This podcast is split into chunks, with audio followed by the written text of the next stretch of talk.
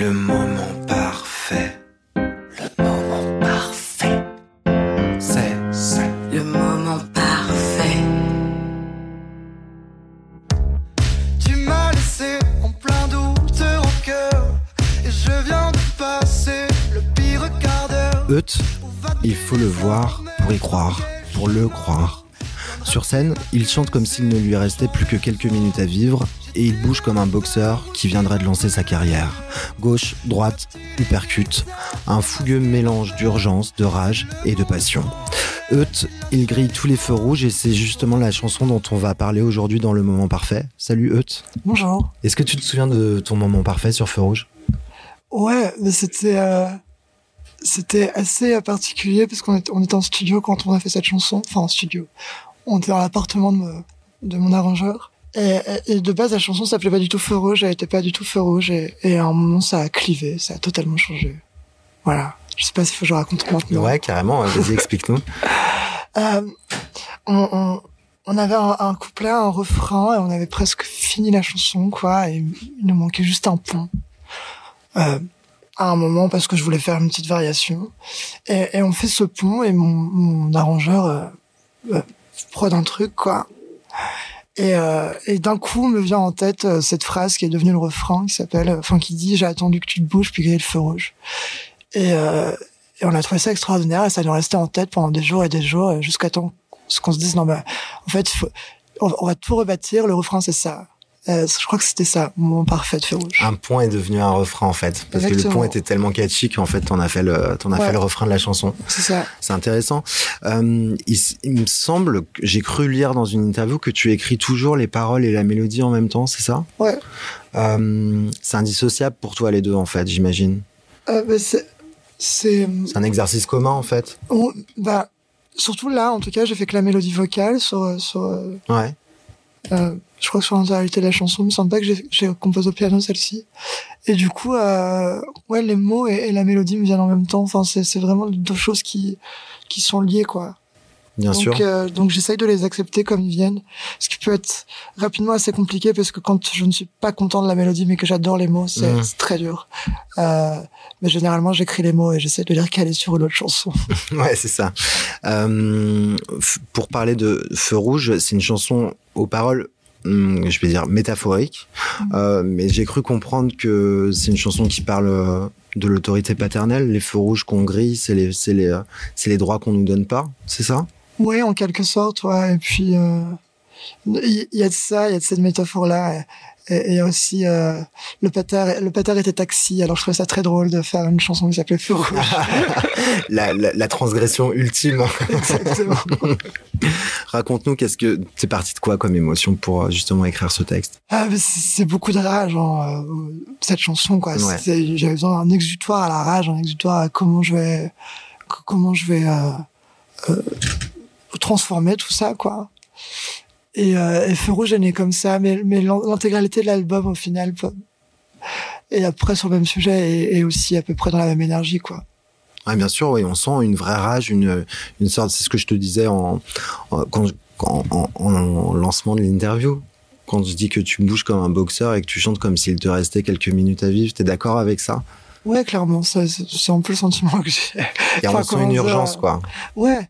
Et il y a- l'urgence. De toute façon, il y avait, il y avait l'urgence et le non-choix. Donc, c'était les deux choses avec lesquelles je suis parti sur la route. Qu'est-ce que tu entends par non-choix? Non-choix, je pouvais- je- pour moi, c'était impossible, en tout cas, de rester euh, en tant que jeune homme queer dans un village de 250 habitants en Picardie. Tu vois, il fallait absolument prendre cette route euh, et la, la traverser le plus loin possible. Mais c'est ce que je disais encore euh, hier avec des journalistes, c'est que tu, tu, enfin, ils, me- posaient la question de, de comment j'imaginais les choses, enfin, comment- même pas comment j'imaginais les choses, mais comment je, je, je, je classais les choses. Enfin, je sais même pas. Quand on te demande de décrire ta musique, par exemple, comment on te demande de décrire comment t'es sur scène ou, ou de décrire toi-même, moi, je, je peux rien dire d'autre que juste, bah, c'était un, un non-choix et je suis ce truc-là, tu vois. Et, et, et c'est tout. Sinon, c'était quoi? Ah bah, sinon, je, je, je pense qu'il n'y aura pas eu 15 000 euh, issues possibles. Euh, je, on se référera à la chanson de Bernard Lavier qui s'appelle Idée Noire et, Mhm. et ce sera très bien.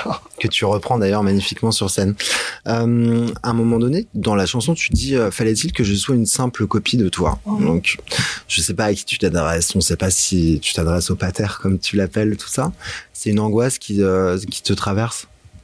C'est- C'est-à-dire que j'avais, j'ai deux frères euh, avec qui j'ai grandi et, et qui étaient un peu plus des, des copies de lui entre guillemets. Ouais. Et, et- et le chemin s'est un peu mieux passé pour eux, euh, ce qui est génial. Euh, c'est totalement différent pour moi. Et du coup, euh, ouais, il y a des fois où, je pense à plein de moments de ma vie où, je me suis vraiment dit, ah, putain, en fait, il faudrait juste que je sois une pâle copie de, sa personne, quoi.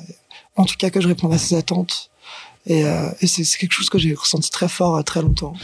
C'est, moi je te parle parce que je suis également de la communauté queer et, et j'imagine que c'est que tu as probablement vécu un peu une expérience similaire à la mienne, c'est-à-dire qu'on essaye d'être un peu le même que son père jusqu'au moment où on se rend compte qu'en fait, euh, bah, par définition, on ne l'est pas. Et c'est quand même aussi une opportunité. Ça veut dire que c'est une façon de, une opportunité de s'inventer également pour toi, non? Oui, c'était- opportunité de s'inventer, je sais pas, parce que, enfin, si, Euh, il a fallu que je m'invente très fort même, et que je m'enferme dans cette bulle très très fort, mais, mais c'était à la fois très très duel, alors c'était très compliqué quoi, Ouais. parce que il y a y a y a et à la fois une, une comment dire, il faut s'inventer soi et en même temps il faut moi, j'ai pris longtemps à essayer de faire évoluer la mentalité de la personne que j'avais en face de moi, ce qui, euh, euh, des fois, se confondent juste à foncer dans un mur, quoi. Et, et du coup, euh, il y, a, il y a toujours cette part de, on a envie de se dire que ça va être possible et on a envie de garder euh, cet amour-là, au final. Bien sûr. Ouais. Il faut arriver à être soi-même sans euh, forcément, sans. Enfin après, bon, c'est ça, c'est les choix de vie de chacun, tout ça, mais euh, il faut e- essayer de maintenir le lien, quoi. C'est ça?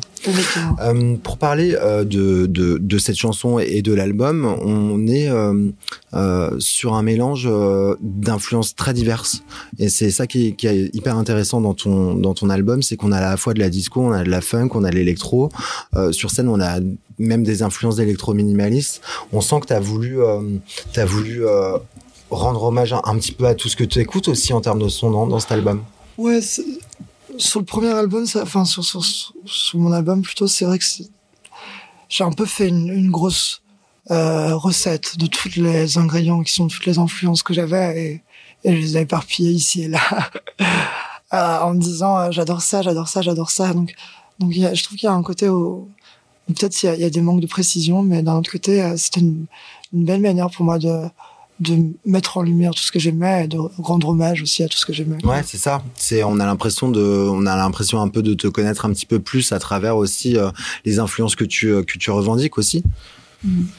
Raconte-moi un peu, parle-moi un peu de ton rapport à la scène parce que euh, faut, comme je te, le- comme je le disais en, en introduction, faut le voir pour le croire. Euh, T'as une présence scénique incroyable, tu bouges dans tous les sens.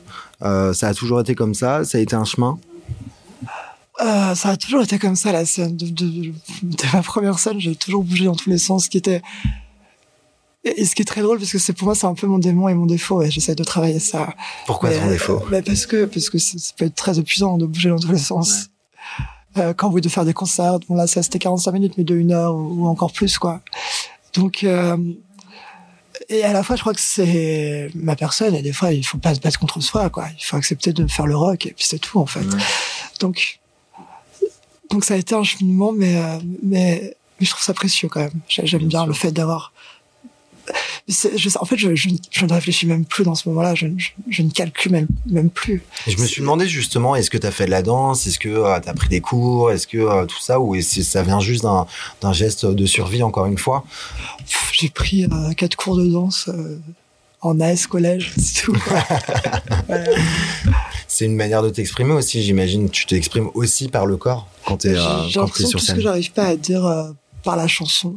J'ai l'impression que tout ce que j'arrive pas à dire par la chanson vient vraiment par euh, par le corps, quoi. Ouais. C'est c'est comme si je complémentais. euh, Enfin, j'ai l'impression que ma chanson est finie quand je la, je la fais sur scène et que je danse dessus. Est-ce que tu te vois déjà la chanter sur scène quand tu écris ta chanson?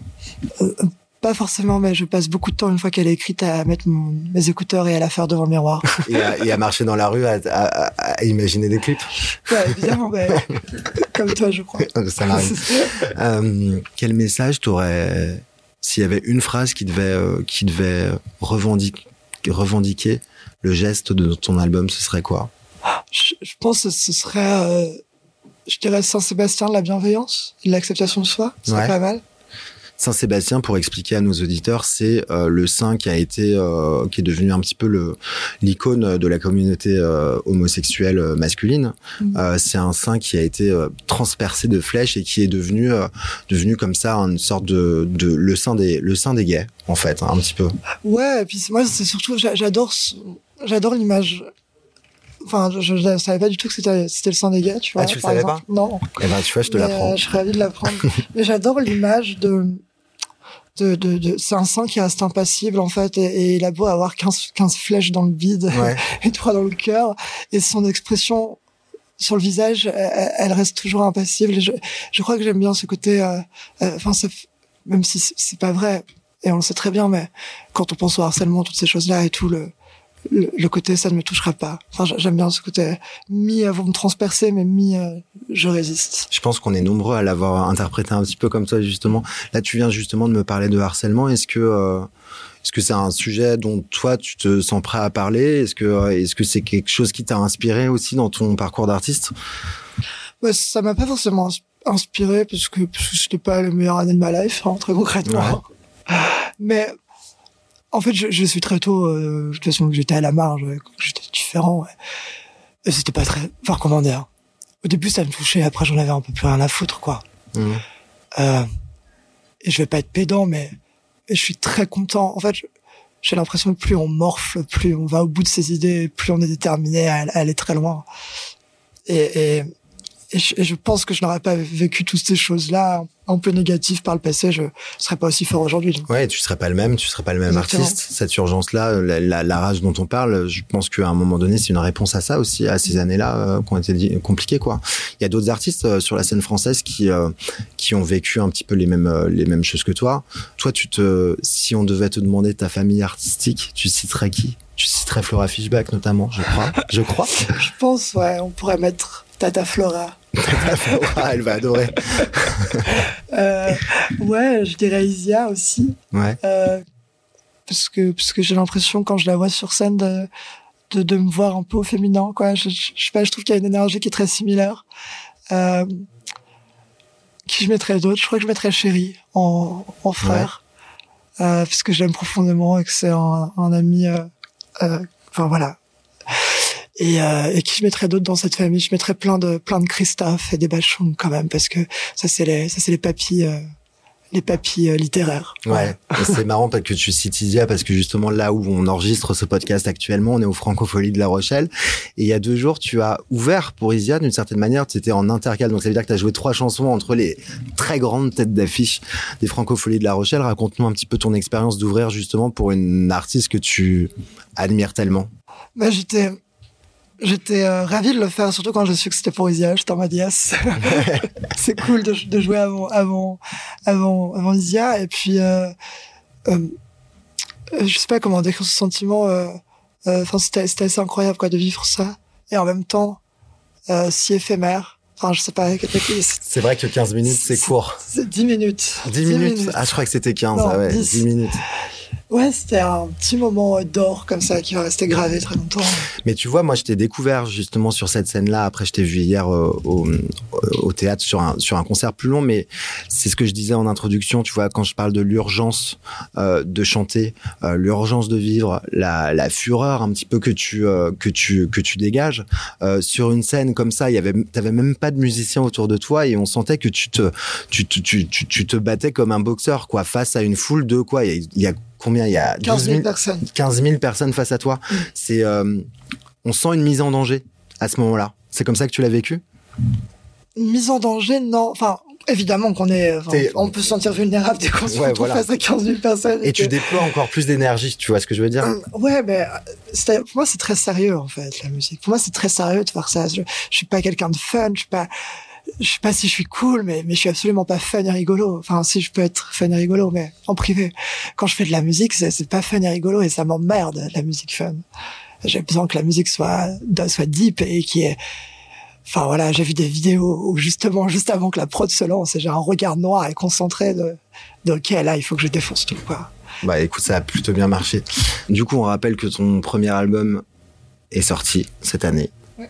Euh, Est-ce que tu as des actus à nous euh, à nous suggérer? Je crois qu'il y a une grosse date euh, à l'automne prochain, c'est ça? Il y a la maroquinerie le 6 octobre ouais, à Paris. Et, euh, et ce sera très beau. Voilà. Merci pour ce moment parfait. Merci. Thibaut. À très vite. Le.